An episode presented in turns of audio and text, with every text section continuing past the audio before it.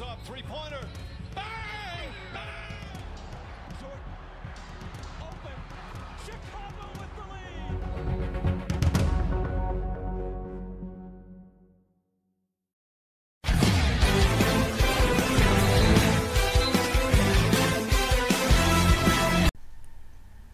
Hey und herzlich willkommen zur Halftime. Ähm, wir sind äh, ja bei einer sehr speziellen Folge, würde ich sagen, denn das ist das erste Mal, dass wir die NBA Finals hier covern. Wir, na, könnt ihr euch ja denken, dass das bedeutet automatisch, dass da mehr als nur eine Person am Mikrofon ist.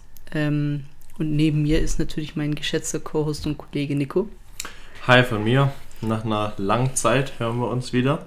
Ich glaube, es sind zwei Wochen her. Ich glaube, ja. Da hatten wir ja kurz und flockig darüber geredet, wie die Bucks die Serie gewinnen werden. Ähm,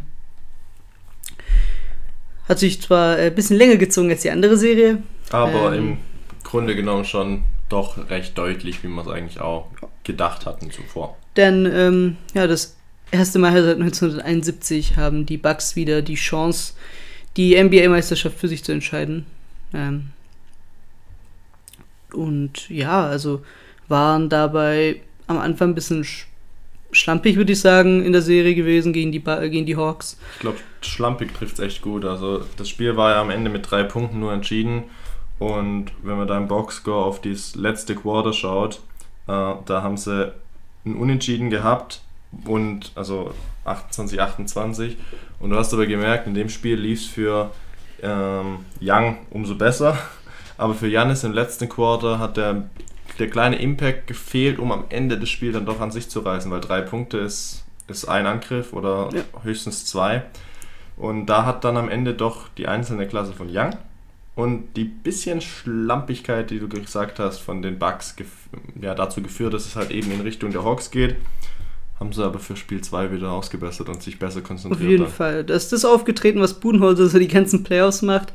Ähm, wir haben ja bei den Clippers mit einen Trainer, der die ganze Zeit adjusted hat. Also dem war ja wirklich nichts zu schade. Und bei Mike Budenholzer ist es ein bisschen anders. Also der sagt, okay, die eine Niederlage nehme ich in Kauf und ändere da nichts. Ähm, dagegen werde ich dann im nächsten Spiel was ändern.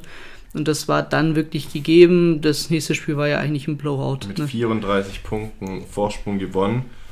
Und Quarter 2 mit 26 Punkten an sich Outscored. gerissen, outscored. Und ja, also da haben sie in dem Spiel haben sie wieder alles rausgenommen. Und wenn ein Trae Young 15 Punkte nur macht, ja, wenn der wichtigste Mann eines Teams fehlt, äh, was heißt fehlt, aber nicht seine Leistung abruft, die er eben abrufen muss, dann siehst du das nicht nur bei den Hawks, sondern siehst du das eigentlich immer, dass es sehr, sehr schwer wird.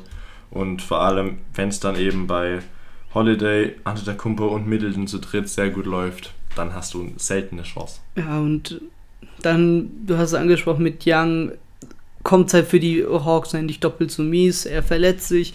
Man schafft zwar ein Spiel quasi so ein bisschen zu stehlen gegen die Bucks.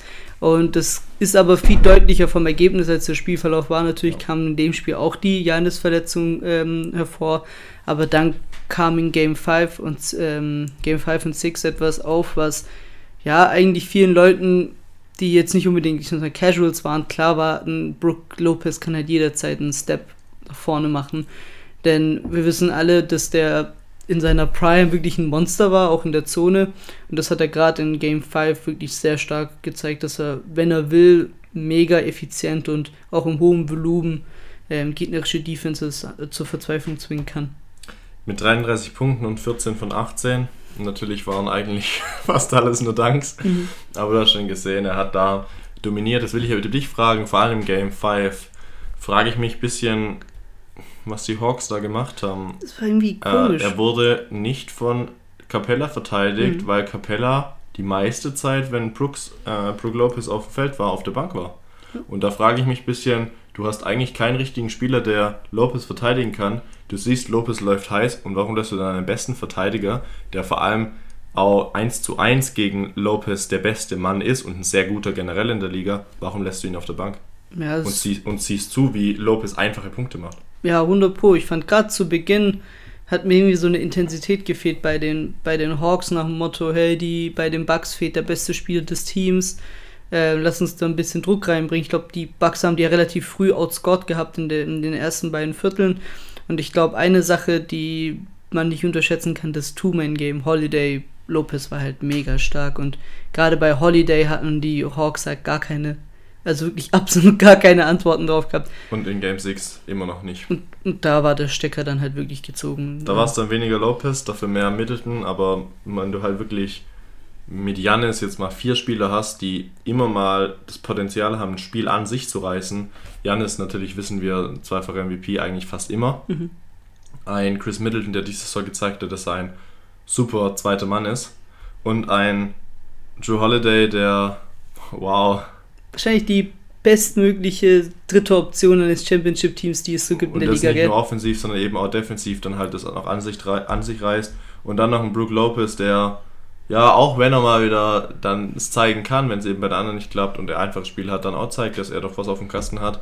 Das hast du halt im Endeffekt gesehen und vor allem, wie du schon angesprochen hast, beides mal die Nummer 1 ähm, Lösung des Teams, also den besten Spieler. Verletzt siehst du dann doch das ganze Team mal an und da war es dann doch klar, dass die Bucks besser sind vom Team als die Hawks. Dazu muss man aber natürlich dann Trey Young doch nochmal ein bisschen mehr Respekt zollen, wie er sie getragen hat. Vor allem offensiv. Und das über die ganze, über die ganzen Playoffs und es waren bei den Hawks recht viele Spiele. Ja, ein Spieler, bei dem es ganz krass war, wie sehr es ihm gefehlt hat, mit, äh, mit Young zu koexistieren, war John Collins. Ironischerweise, weil er eher zu Beginn der Saison sich darüber aufgeregt hat, dass er weniger Touches hat im Game äh, als Trey. Äh, Da sieht man ganz klar, wer von wem abhängig ist. Ähm, einen Ehremann, den ich natürlich noch erwähnen möchte, war in Game 5 Bobby Portis. Richtig geile Energy. Ähm, ich finde es cool, dass die Bucks drei Big Men haben in Janis, Brook Lopez und Portis, die halt alle irgendwie, wenn sie einen guten Tag erwischen, halt wirklich ja, eine gute, ja, Amis sagen immer Force, ne, offensiv sind. Ähm, ja, mal gucken, ne, äh, wie weit es geht. Für die Hawks kann man sagen, war ein geiler Run und das Team ist übel jung. Also Capella ist auch jung, ne, das äh, geht eine- voll auch unter eine Tisch. super Season gespielt und der Coach bekommt einen neuen Vertrag, ziemlich sicher. Ja, ne, ne, habe ich gelesen, äh, Neutral Agreement, also Mhm. Wurde Zusage, gesagt, mögliche sie wollen mit ihm verlängern. Der ja das Amt nach 15 Spielen, 25, irgendwie sowas um den Dreh rum, die standen ja nicht negativer Record über ja, äh, übernommen hat und sie dann auf Platz 5 geführt hat und dann die Knicks rausgehauen hat und die 76ers. 76ers an 1 gesetzt, rausgehauen hat und jetzt auch gegen die Bucks jetzt nicht so schlecht aussah. Vor allem als äh, eben Trae Young noch dabei war. Ohne ihn, das müssen wir eigentlich gar nicht bewerten für die Teamleistung. Trotzdem großen Respekt, so hätte es niemand erwartet. haben sich sehr wacker geschlagen. Und ich glaube, die Erfahrung wird der Mannschaft allgemein gut tun. Ähm, geben so ein bisschen OKC-Vibes, als man sich ja Durant, äh, Ibaka, Westbrook, Dur- äh, Harden gedraftet hatte und dann diesen einen Run hatte. Macht es auf jeden Fall auch attraktiver für andere Spieler, das Auf jeden Team dann Fall. zu joinen, wenn du weißt, okay, du hast da Leute, die da doch was reißen können, wie Young und dann auch eventuell ein, ein Bogdanovic mal oder Selbst ein Cam Reddish ähm, war ja auch ein Top-10-Pick, hat diese Serie wirklich kam aus dem Nichts rein und hat wirklich performt gehabt, was mich sehr freut. Ähm, ich bin ein riesen Cam Reddish-Fan. Fand den unnormal geil bei Duke, als er neben Zion und RJ Barrett war. Ähm, der Bursche kann spielen. Ja, ähm, Dann haben wir noch kurz zu den Bucks. Über, dazu natürlich, die jetzt in den Finals stehen, seit du hast gesagt 1971 wieder, die Chance haben, mal einen Titel zu gewinnen. Und wir hoffen, dass Jannis nicht zu viel verpassen wird. Game 1, du hattest schon gemeint, wird eng. Wir hoffen natürlich, dass es am besten beide Teams topfit sind und wir natürlich die bestmögliche die bestmöglichen Spieler jedes Teams auf dem Feld sehen. Und trotz dessen ist dieses, ja, ich sag's mal, dreiarmige Monster mit Janis, mit Middleton und Holiday wirklich schwer zu bespielen. Und ja, der Gegner, der in den Finals stehen, steht, oder ja, den Bucks gegenübersteht, war aus dem Spiel LA Clippers gegen Phoenix Suns. Am Ende nicht in 7, sondern in 6. Am Ende hattest du den richtigen Riecher gehabt. Und da eigentlich die Überraschung, wenn man vor die Playoffs oder an die Playoffs gedacht hatte, wenn man die Lakers raushaut, danach gegen ein, äh, ein Team mit dem MVP spielt und dann gegen die Clippers, die die Nummer 1 Seed des Westens geschlagen hat und dann dazu durchmarschieren in die Finals, die Phoenix Suns, Respekt. Ja, äh, Hätte es so niemand erwartet, glaube ich. also da kann man noch so sehr den Narrativ verändern wollen mit, äh, sie sind äh, nur die, das fitteste Team der Conference und stehen deswegen da, wo sie stehen. Ich finde, das wäre dem Team nicht gerecht. Wir reden von einer Mannschaft, die letztes Jahr nicht in die Playoffs kam, trotz eines 10 zu 0 Runs in der Bubble. Also so schlecht waren die in der Regular Season eigentlich letztes Jahr. Ähm, das ist ein Sprung, der ist immens. Ich finde, da reicht es nicht, wenn man einfach nur die Playoffs als, äh, als, als solche bewertet. Gerade zu Beginn der Saison. Also ich war einer der, ich glaube, optimistischeren Leute, als das Ding rauskam. Und ich habe gesagt, ja, Homecourt wahrscheinlich könnte da gehen. Aber ich habe niemals gedacht, dass dieses Team sich so gut entwickeln wird. Ähm, und ja, scheinbar liegt es wohl an Chris Paul, weil er hat es bei den Thunder damals äh, letztes Jahr erst gebracht, gezeigt gehabt, was er, was seine Präsenz bringt. Ganz früher bei den Hornets-Teams hat er teilweise Esel äh, weit getragen in die Playoffs. Und dieses Mal, klar sieht es jetzt so aus, dass du sagst, ja, die Andre Ayton ist ein guter Spieler, Devin Booker ist ein Superstar, aber das hat halt letztes Jahr zum Beispiel für kaum was gebracht. Es ist halt, es fehlte diese Veteran Leadership, ne? Ja, also das ich jetzt, was eher, und das, was ich glaube, was eher den Impact hat, ist nicht die ähm, einzelne Leistung von Paul, sondern die, die Leistung, andere besser zu machen. In Kombination mit dem, was er eben noch aufs Spiel bringt. Und das ist das, was ihn so stark macht, auf, bezogen auf das Team. Und das hast du bei den OKC, äh, hast du bei den Thunder letztes Jahr auch gesehen. Er macht die anderen Spieler einfach besser. Und ein Booker war gut letztes Jahr, hat dieses Jahr einen Step gemacht und vor allem an der, ein DeAndre Ayton, wo wir vor der Playoffs schon dachten, ach, kann er Playoffs spielen? Wissen wir nicht. Er wird es uns zeigen und er hat es ab Game 1 eigentlich gezeigt gegen Ja. die Lakers, dass es, dass es kann und er hat es durchgezogen. Er war eigentlich in keinem Spiel, wo er sein, sagen wir mal, Duell verloren hat. Eigentlich kaum. Und es war ja nicht so, dass er hier einen Big Man Kindergarten betreut hat. Ähm, Anthony Davis, äh, der ein bisschen angeschlagen war, okay, aber wie du sagst, der MVP, der Joker, war in den Conference Semifinals. Und jetzt hat er das gemacht, was der Rudy Gobert eigentlich die ganze Zeit hätte machen sollen gegen, in der Jazz-Serie gegen die Clippers. Und zwar diese Small Ball Lineups konsequent bestraft. Das hat er wirklich sehr gut gemacht und das zeigt auch, dass er eben, ja, dass er halt das, was, was bei einigen Bigmans oder was ja gerade die Leute bei, bei einem Gobert eben vermissen halt, dass er eben nicht diese Aggressivität hat, diese Power. Und dass DeAndre Ayton das halt auf dem Niveau zeigt, ist wirklich ein sehr schönes Ding. Und äh, freut dann auch nicht nur uns, sondern ich glaube echt alle, außer natürlich die Clippers. Ja. Und ja, in dem Spiel, wie gesagt, es ging 4-2 aus. Spiel 2 kann für die Clippers fallen. Spiel 5, äh, Spiel 4 kann an die Clippers gehen. Beides enge Dinge. Dann wäre es natürlich andersrum gelaufen. Ziemlich sicher andersrum gelaufen. Aber wenn wir jetzt aufs letzte Spiel schauen, Spiel 6, haben es die Suns doch recht klar gemacht mit 28 oder 27 Punkten. Und hinten raus, haben wir vorhin auch schon gesagt, merkt man, dass ein Kawhi Leonard fehlt. Denn da nicht nur auf der offensiven Seite, sondern halt auch vor allem defensiv. Und wir wissen, Kawhi Leonard ist einer der besten Verteidiger. Und ja, vor allem dann eben gegen Paul und Booker und in dem Spiel vor allem gegen Paul, der 41 Punkte hatte und ähm, Null Turnover. 16 ne? von 24, 7 von 8 Dreiern und du sagst es 0 Turnover im sechsten Spiel, was entscheidet, ob du in die Finals gehst oder ob du nochmal in 7 musst. Das ist wirklich richtig stark gewesen. Kurz noch zu den Clippers hätte ich gesagt, die dürfen wir auf jeden Fall nicht schmälern und da will ich einen Spieler rauswählen und da dann endlich hoffe ich, dass das, was ich dir vor, das, vor den Playoffs gesagt hatte und es ist exakt das eingetreten, was ich gehofft hatte. Chris Paul, äh, Chris Paul, Paul George hat gezeigt, er kann's und auch in den Playoffs.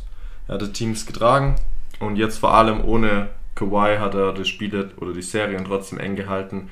Hat's eben gegen die äh, gegen die Jazz hat er's gewonnen am Ende und auch ohne Kawhi schon. Hat jetzt trotzdem zwei Spiele mit gewonnen. Er hat im Schnitt, glaube ich, über die ganzen Playoffs knapp unter 30 Punkte, soweit ich weiß. die meisten Punkte, die meisten in den Minuten. Playoffs, hat, ja. Ich glaube, gefühlt überall Top 10 ja. Also das waren die Playoffs Paul George. einfach nur perfekt. Ähm, und ich hoffe, da hört jetzt einfach die Playoff-P-Gesänge auf, wenn er dann mal schlecht ist. Ähm, für ihn freut es mich natürlich mega. Er kann jetzt, hat auf jeden Fall was, wo er sagen kann, ja, leck, also mir egal, was ihr da jetzt sagt, ich, ich weiß, ich kann's. Du kannst ruhig die andere äh, Ich- ich jetzt- Redewendung ja, anbringen. ich- also ich- wir, wir, können jederzeit dem, dem Podcast auf expliziten Content umstellen. ich habe gerade Sag überlegt, es, ich, sag es. Ich, Sag es wirklich.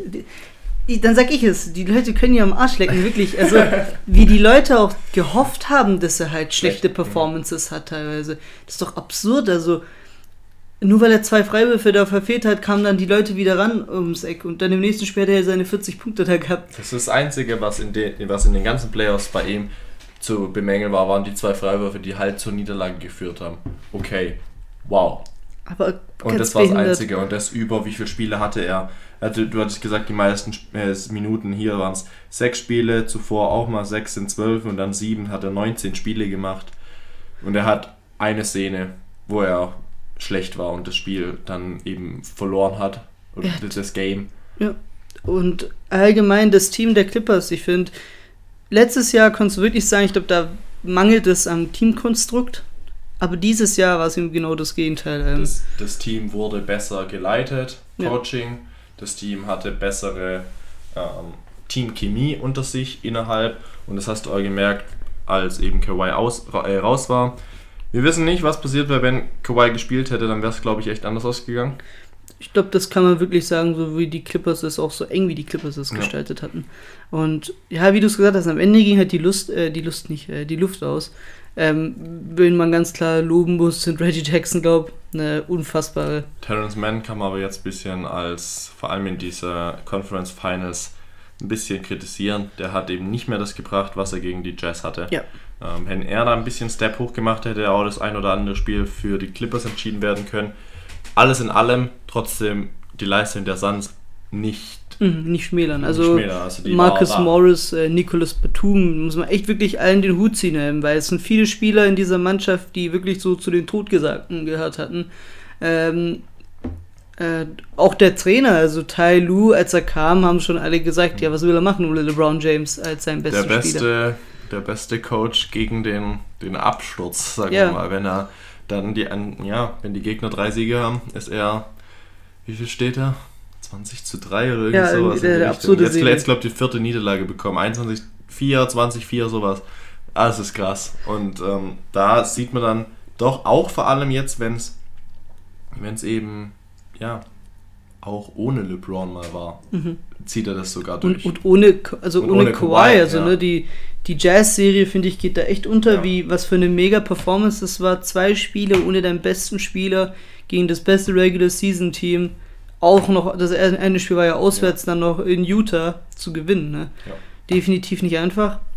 Wie du sagst, was mit Kawhi so ein bisschen ist, das steht in den Sternen geschrieben. Ähm, du hast mir gesagt gehabt, ja, die, die Mavericks sind ja Frontrunner. Ja, ähm, die Mavericks sind tatsächlich momentan, wie es aussieht, der Frontrunner auf Kawhi. Das wäre natürlich mit einem Duo mit Doncic einfach nur brutal. Jetzt sind wir mal gespannt, wo, er hin, wo es ihn hinzieht. Ich glaube nicht, dass er bei den Clippers bleibt. Ich persönlich denke, er wechselt. Ähm, Ich bin optimistisch. Ich glaube, die, die Performance seiner, also ich, ho Teammates. ich hoffe, dass es ihnen einfach auch gezeigt hat, hey, die sind tatsächlich nur ein Piece und das in, der, in dem Fall ist Das er so- selbst. Ähm, ja, oh, ja. davon entfernt. Richtig, ja. so, oder, oder halt vielleicht dann für die nächste Saison noch so ein dritter Mann, Mhm. der dann mal wieder, dann mal explodieren kann. Und wenn nicht, also, ne, ich bin eh ein Doncic-Fan. Mhm. Jemand neben ihn, wo ich dann sagen würde, okay, jetzt sind sie wahrscheinlich Championship-Kandidat, Top 5 oder so in der Liga, wird mir natürlich immer schmecken. Ähm, aber ja, wie gesagt, Clippers haben sich wacker geschlagen, haben es dann leider nicht geschafft und somit kommen wir zu einer Finals-Konstellation, die es so natürlich noch nie gegeben hat in der NBA-Geschichte. Und die 2016 einer auf, ich glaube, Twitter oder Angekündigt Instagram angekündigt hat. 2016 sagte er, die Finals 2021 Bucks gegen Suns. Kommentare darunter waren natürlich schon lustig. Jetzt wird es rausgekramt, ich habe es glaube auf E ESPN gesehen. Äh, der Typ, Respekt, der wird jetzt doch einigen Zuspruch erhalten. Vor, Wahrsage. vor fünf Jahren exakt diese Begegnung vorhergesagt, als beide Teams, und da waren es beide, unten waren. Und natürlich fünf Jahre kannst du eigentlich nie vorhersehen. Fünf Jahre ist Also, im NBA-Kosmos eine Ewigkeit. NBA, ja, ne? NBA Also, ist sehr, sehr krass. Und ja, da mal zu sagen, Respekt und so hätte es niemand außer er erwartet. Ich glaube, er auch nicht mal. Ich weiß nicht, ob das vielleicht sogar schnell in, mal betrunken. in sind diese nicht nüchternen ne? Zustand entstanden ist. Die Bucks, der dritte im Osten, gegen die Suns, der zweite im Westen. Das zuletzt gewonnene 1971 Bucks und die Suns noch nie. Es ist einfach eine Serie mit zwei Small Market Teams. Es ist kein richtiger Langzeit-Superstar dabei, außer Janis, der eben aber noch nicht so krass lang als Superstar gilt, sondern erst die letzten, sagen wir, drei, vier Jahre. Und natürlich mit Chris Paul, aber der, was das angeht, so von dem, was ich meine, Ich Superstar. sag's mal so, Level, Chris Paul war halt nur diesen- die MVP, ne? Ja. Ich finde, damit kann Ja. man es am besten beschreiben. Und deswegen, aber trotzdem natürlich viele junge Leute, die Spaß machen. Und dann hat man eine sehr, sehr interessante Serie hier, wo du, glaube ich, schon eine Tendenz hast. Ich auch. Und ja, jetzt Game 1 ist heute Nacht. Daheim bei den Suns, die haben Vorteil. Ja, also ich möchte auf jeden Fall mal so sagen, die Bucks müssen alles drauf setzen, einen Split halt aus den ersten beiden Spielen zu holen. Ähm, das wäre momentumtechnisch einfach das Wichtigste. Ähm, denn die nächsten zwei Spiele hast du eh zu Hause. Ich finde sogar 0-2 könnte man einigermaßen verkraften, wenn dann Janis wirklich fit ist. Ähm, für dich in den, in den nächsten, bei, in den nächsten Sp beiden Spielen dann wieder zu Hause. Aber wenn du einen Split hast, dann hast du eben diesen Homecourt Advantage auf einmal. Und ich denke und ich habe irgendwie das Gefühl, es ist komplett irrational auch irgendwo, ähm, dass das wahrscheinlich drin ist. Denn die laut ESPN oder laut Bucks ist eine Janis Day-to-Day. Das klingt gar nicht mehr so schlecht. Ich dachte am Anfang, das wäre viel schlimmer, als ich das Video gesehen hatte, was ich aber mal sagen will, es ist genauso andersrum möglich, dass die Suns ein Spiel sich schnappen bei den Bucks. Also Ja, aber wie gesagt, das, die, also es ist wahrscheinlich, das sage ich halt, weil die ersten beiden Spiele halt eben äh, in, in Arizona Ja. sind. Ähm, das, wie gesagt, ähm, Janis wird, glaube auch fit sein, deswegen, weil, weil eben dafür klingen die Meldungen zu, zu, zu unnegativ, also zu, nicht posit zu positiv wäre ein komischer Begriff, aber sie sind nicht negativ genug, dass ich den Anlass dazu hätte, dass ich hier alles schwarz male. Und viel wichtiger als das, wir haben gesehen, die Bucks Mitspieler können auf jeden Fall einen Step nach vorne machen, wenn Janis gar nicht da ist. Ähm, und vielleicht wird Janis sein Scoring ein bisschen runtergehen. Aber ein Case, den ich jetzt auch hier mal aufmachen will, du kannst ein Lineup aufstellen ähm, mit, mit True Holiday, mit Middleton, mit Janis, Bobby Portis und Brook Lopez. Dann hast du vier All-NBA-Kaliber-Spieler, ich nenne mal, oder ich sag mal dreieinhalb. Der halbe ist halt Chris Middleton. Und dann kannst du auch einen defensiv nicht unbedingt Superspieler wie Portis, kannst du dann wirklich verstecken, der dir aber dann offensive Energie gibt. Und das wäre ein Lineup, wo ich sage, okay, da haben die, da hätten die, die Suns Probleme mit. Vor allem was eben die zwei Guards, Holiday und Middleton angeht, gegen Paul und Booker sind Mhm. beides gute Verteidiger und vor allem, wie ich vorhin schon gesagt habe, Holiday, der wird da auf jeden Fall das Leben schwer machen und wahrscheinlich die Punkte natürlich auch ein bisschen runterschrauben. Das heißt, für mich der Spieler, natürlich wird es dann auch schwierig sein, denn Booker wird wahrscheinlich von Janis verteidigt, sofern er dann fit ist. Mhm. Ähm, wird dann natürlich für, für Aid ein bisschen schwieriger. Aber trotz dessen würde ich glaube sagen, dass der Spieler mit dem meisten Impact der Suns offensiv, ich glaube eben DeAndre Ayton sein wird oder sein Mhm. könnte. Einfach wegen dem ähm, Matchup. Wenn natürlich Chris Paul auch wieder irgendwas zaubert, dann kann ihn niemand verteidigen. Und äh, mit Booker zusammen wird es dann auch natürlich schwierig für, für Middleton und Holiday. Aber man hat halt eben trotzdem noch, vor allem wenn ich jetzt zum Beispiel äh, Bridges und, und Crowder sehe, Crowder, der das zweite Jahr in Folge jetzt in den Playoffs steht, oder nicht in den Playoffs, in den Finals steht, Hoffentlich kann er es mal gewinnen. Also wie kurz, äh, kurze Zwischenküche. Äh, herzlichen Glückwunsch auch an Torrey Craig dafür, dass er NBA-Champion geworden ja, ist. Ähm, auf jeden Fall. Denn er hat ja, er wurde in der Saison von den Bucks rüber getradet nach, Ja. nach äh, zu Phoenix und ist, kriegt deswegen in jedem Fall einen Ring. Wer war es letztes Jahr? Äh, letztes Jahr in den Finals war es auch jemand, der sofort davor Safe hatte. Lakers und Heat. Weiß du weiter und ich suche dabei, okay? Du, du schaust mal, da gab es auf jeden Fall auch einen, äh, der hat es auch schon davor, vor den, Play, vor den Finals schon sicher, den Titel. Äh, der geht ganz, ganz gelassen an die Serie, will es natürlich trotzdem gewinnen, ist ja logisch, äh, mit seinem Team jetzt. Ja, was ich zu Michael Bridges und zu Jake Crowder noch sagen wollte, zwei Top-Verteidiger ähm, von den Leuten, die eben nicht ähm, so ein großes Ansehen bekommen in diesem Team. Von außen natürlich, vom Team schon, aber ich meine von den ähm, Experten außerhalb und von den ja, Journalisten. Wird nicht so viel über die zwei Spieler gesagt, wie sie trotzdem meiner Meinung nach eigentlich ja, Respekt erlangen sollten, weil das, was sie wirklich an Impact haben auf, die, auf das Spiel, die entlasten die Stars enorm.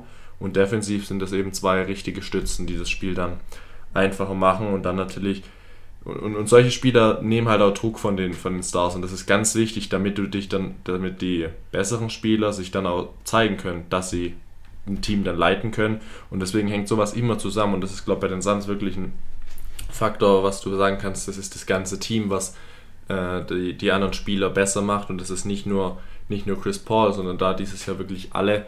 Und das freut mich zu sehen, die harmonieren richtig gut. Und das muss jetzt aber auch klappen gegen die Bucks, denn da hast du eben, wenn alle fit sind, drei Stars, die das Spiel an sich reißen können und bei den Clippers waren es jetzt eben eigentlich nur einer, eben aufgrund der Verletzung von Kawhi, der das an sich reißen konnte und auch gemacht hat. Wenn du dich darauf aber halt auf einen konzentrierst, sagen wir Janis, bleiben zwei andere übrig und du weißt nicht was. Deswegen ist das ein gutes Team, was da auf jeden Fall viel zeigen kann. Ich hoffe mal, vielleicht macht Payne das eine oder andere Pünktlein noch, der in dem einen Spiel dann, hättest du darauf gewettet, dass er der äh, Spieler ist mit den meisten Punkten. In welches Game war das? Game Free Globe war 3, ja.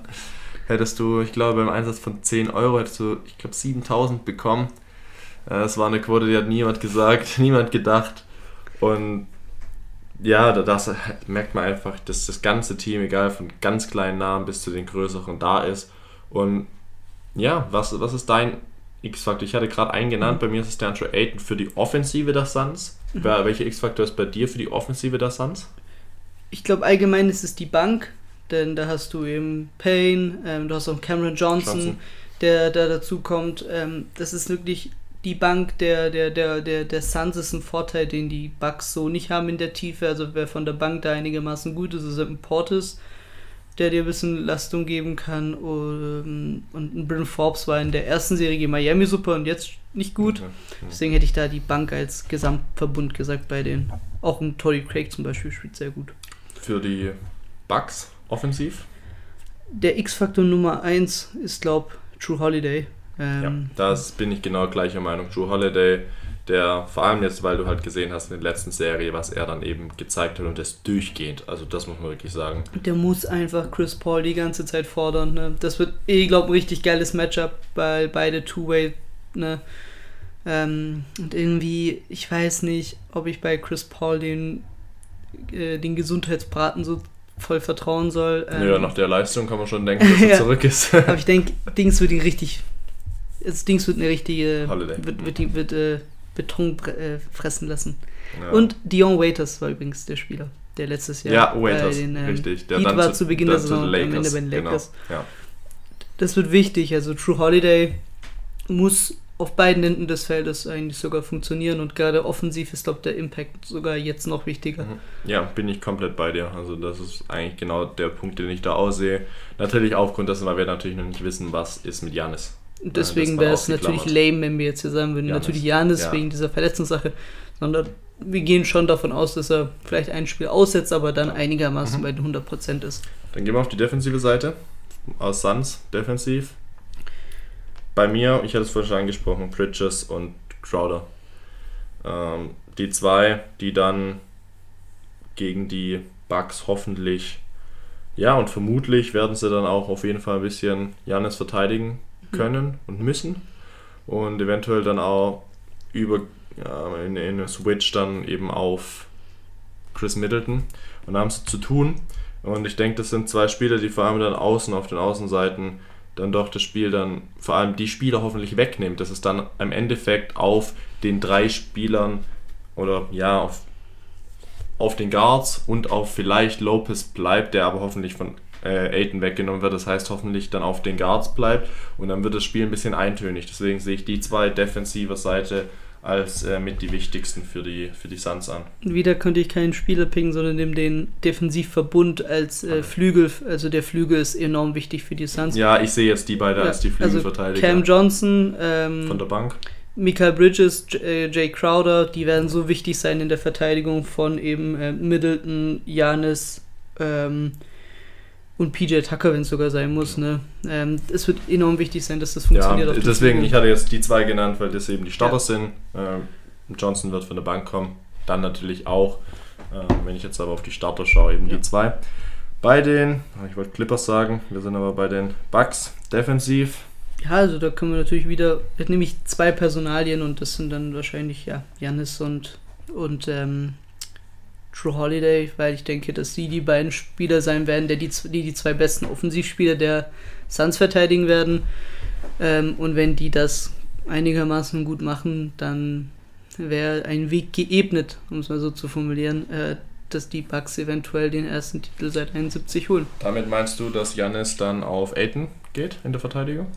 Nee, nee, nee, auf Nee, Booker, denke ich. Booker? Ähm, da wird Mhm. man schon, glaube ich, Brook Lopez Ja. das Vergnügen geben und gegen Gut. Aiton rangehen Weil lassen. deswegen habe ich, das war eben exakt die Frage, weshalb ich ähm, Lopez vor Janis habe. Ich habe Mhm. Holiday und Lopez, ähm, weil, obwohl jetzt Lopez eigentlich nicht so scheint als der defensive X-Faktor in dem Spiel, aber wenn er Aiden eben dann in der Zone das schwierig macht, wird es für die anderen natürlich dann auch eintöniger. Und das war jetzt genau das Gleiche, was bei den anderen ist. Hier muss man meiner Meinung nach mehr auf die, sagen wir mal, Mitte des Feldes schauen. Äh, Zone sowie eben vorne an der, an der Linie. Und die Defensive der Suns muss eher schauen, dass sie die Flügel verteidigen. Das ist so der Unterschied, würde ich mal zusammenfassend sagen, äh, was die beiden Teams defensiv ja, für sich behaupten müssen dann. Und eine Sache, die ich auf jeden Fall nennen möchte, ist, äh, das Shooting der Bucks liegt nur bei 32,4% in den Playoffs. Das muss auf jeden wenn der hoch, wenn diese Percentage hochkommt, Das Mhm. gesamte Shooting oder nur Dreier? Gesamtshooting, der, Gesamt, nicht echt? Gesamt, der Dreier-Shooting, Dreier, ich Dreier-Shooting, dachte klar. schon, ja. ähm, das Dreier-Shooting, ich muss höher kommen ähm, und wenn man das schafft, wäre es auch so eine Kleinigkeit von dem Game, was overall eigentlich gar nicht mehr so schlecht war von den Bucks in den Playoffs. Ähm, wenn da nochmal die, diese Komponente ein bisschen ausgebessert wird, dann ja, könnte es schon klappen eigentlich. Coaching können wir ansprechen. Ähm, ja, es sind zwei sehr gute Coaches, die aber auf unterschiedliche Ebenen funktionieren. Also ich denke, Mike Budenholzer sorgt für mehr Kopfschmerzen. Wird es vielleicht auch erst nach Game 1 merken. ja, das ist halt das Ding, ne? Also ich glaube, taktisch sind das beides super Typen, aber Budenholzer Braucht ein bisschen länger, sagen wir braucht mal ein bisschen so. länger, ja. Nicht um es zu, zu wissen, sondern um es wirklich einzusehen, dass, er, dass er was ändern muss. Ich glaube, da hat aber dann, ich glaube generell, das vielleicht noch anzusprechen, für diese Players hat die Niederlage letztes Jahr gegen die Heat enorm geholfen. Ja. Allein für die Einstellung der Köpfe und im Coaching auch.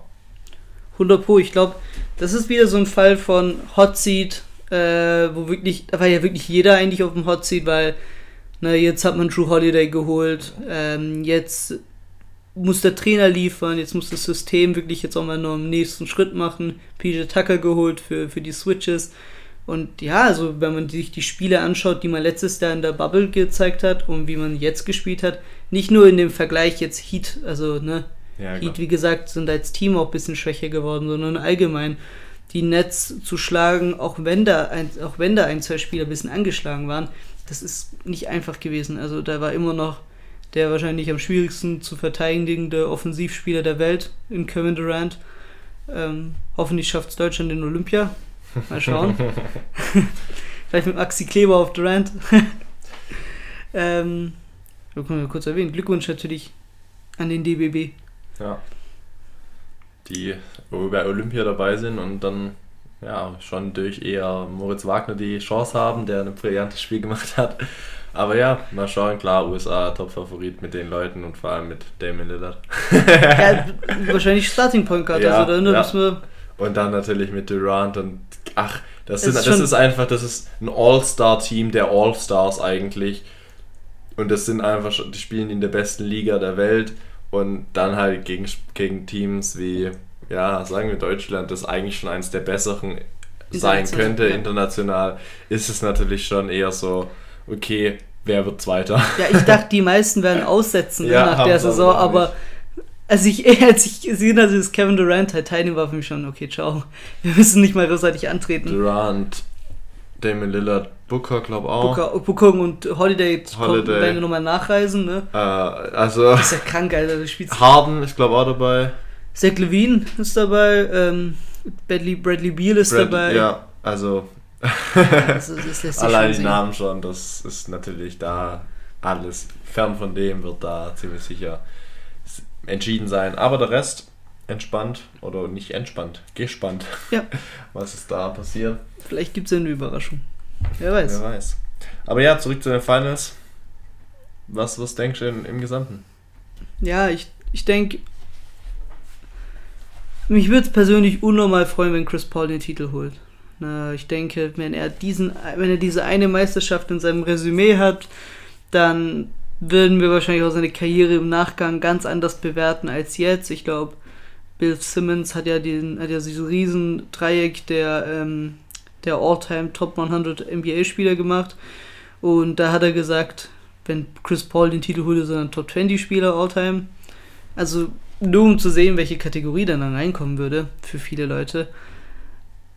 Und ja, Titel und Awards sind halt das schon, ist halt wirklich sehr wichtig, ne, Wichtig, ja. im Nachgang, weil der MVP-Titel, ich glaube, da wird es noch knapp äh, in Richtung wenig. Karriereende. Auch wie er zurückgekommen ist, ne? Ich kann mich erinnern, als er zu den Thunder gewechselt ist, haben alle gesagt, boah, der Vertrag ist nicht mal haltbar und bla bla bla. Und wie geht das? Und sie noch so overpaid. Das ganze Team, ne, Booker wurde immer gesagt, ey, ja gut, der trifft halt seine, der hat halt seine Spiele, wo er heiß läuft, aber bringt das Erfolg. Aiden haben viele angezweifelt, warum er vor Young und Doncic gepickt wurde. Also es würde mich unnormal freuen. Monty Williams ist ein super sympathischer Typ. Die Frage ist halt, wie, wie reicht das halt? Ne, ähm, denn ich denke, dass auf Janis hat man im Prinzip keine Antwort, wenn er fit ist. Und dann hast du immer noch einen Holiday und einen Middleton, wo du sagen müsstest, okay, vielleicht schaffen wir es, die runterzukriegen, aber ich glaube das irgendwo auch nicht. Ich denke, die Bucks sind wirklich ein sehr, sehr gutes Team. Das habe ich schon immer gesagt. Ähm, ich habe schon immer gesagt, die Bucks kommen holen den Titel. Es sei denn, die Lakers sind verletzt, mit der Prämisse. Mhm. Ähm, davon will ich auch nicht abschweifen, um ehrlich zu sein. Ich glaube, da, also ich lebe mit meinem Tipp, ich sterbe mit meinem Tipp. Ähm, ja, Bucks in 7 habe ich wieder meine Ausrede, dass ich sage, es ist knapp. Ähm, wahrscheinlich vielleicht sogar in 6, wenn sie den Split holen. Also, Bucks in 6. Aber ich wäre, das möchte ich erwähnen, ich wäre wirklich immer noch glücklich und zufrieden mit einem Ausgang, dass die Suns gewinnen. Beides Teams sind, die mir sehr zu, äh, sympathisch sind. Aber klar, Janis habe ich einen etwas größeren Softspot. Du, Ich? Ja, also ich, ähm, was es angeht, beide Teams. Ich fange anders an.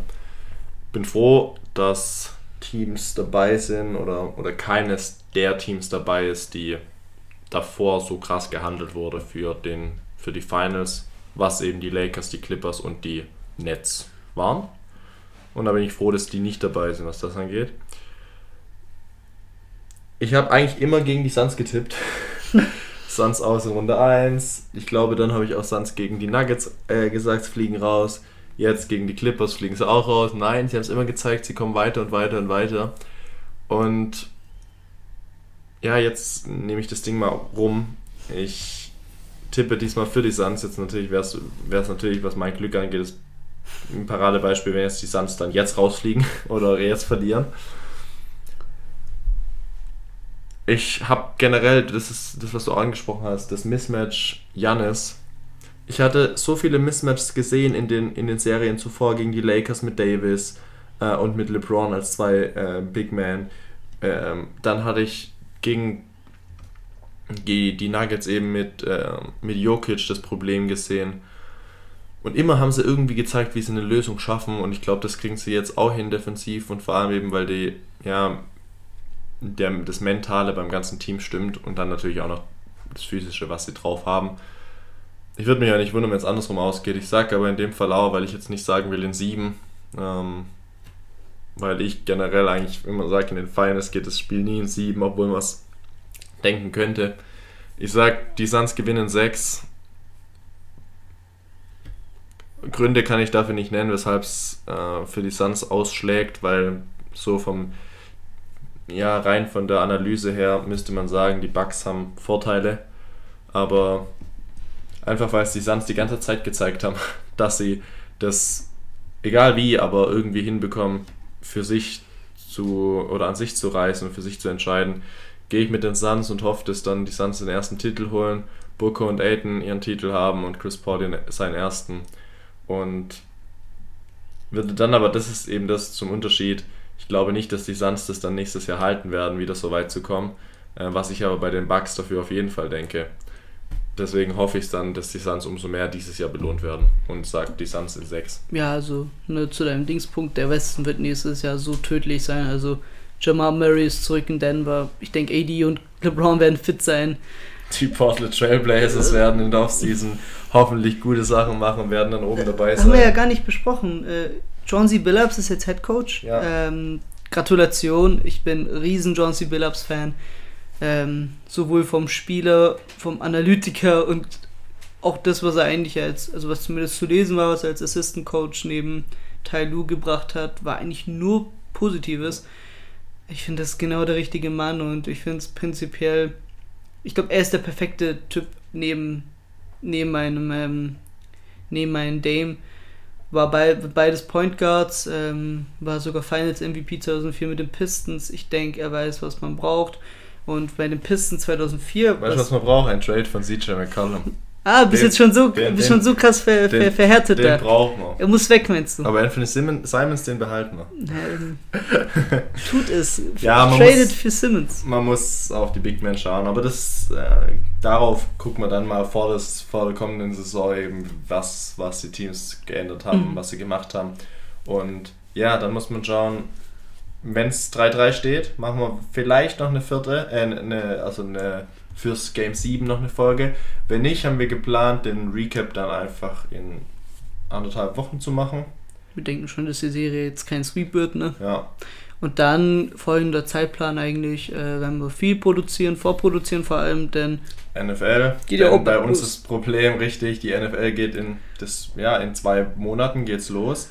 Und Nico Ja. und ich haben halt wirklich Urlaubsstrukturen, haben wir wirklich komplett äh, entgegen, entgegeneinander geplant. wir haben, ja, was das angeht, hätten wir normalerweise eine Urlaubspause von mindestens fünf Wochen, wo nichts gemacht werden kann. Deswegen versuchen wir jetzt einiges dann eben vorzuproduzieren und online zu stellen, damit es dann hört, äh, was eben die ja, Saisonvorbereitung für die NFL an, ja, anbelangt. Denn in einem Monat, bisschen mehr als einem Monat, beginnen die äh, Preseason Games und dann natürlich die Entscheidung der Cuts von den ganzen Teams. Ähm, da werden wir das dann noch machen. Dann kommt noch eine Fantasy-Folge für Football rein. Dann kommt aber auch noch davor noch der NBA Draft. Ähm, deswegen, wir haben einiges zu tun. Wie gesagt, jetzt waren es zwei Wochen Pause, weil einfach gerade nicht so viel angestanden hat und äh, wir dann doch auch einiges zu tun hatten. So haben wir jetzt dann doch wieder mehr Zeit und können uns dann auch den schönen Dingen des Lebens widmen. Und das ist Sport. Und ja, dann hoffen wir erstmal jetzt auf eine schöne Finals-Serie, die hoffentlich interessanter aus sein wird als die Conference Finals. Eher so wie die Conference Semifinals, das wäre schön. Und ja, der Ausgang ist mir, was das angeht, ähm, rein von meiner Sympathie egal. Ich hoffe einfach, dass es schöne Spiele werden und hoffe, dass ich diesmal vielleicht mal wieder richtig liege. Und äh, wünschen natürlich beiden Teams Glück und hoffen wirklich aus tiefstem Herzen, dass es eine verletzungsfreie Serie wird. Und damit würde ich sagen, verabschieden wir uns auch hier. Ne? Ähm, ja, ciao. Ciao, ciao.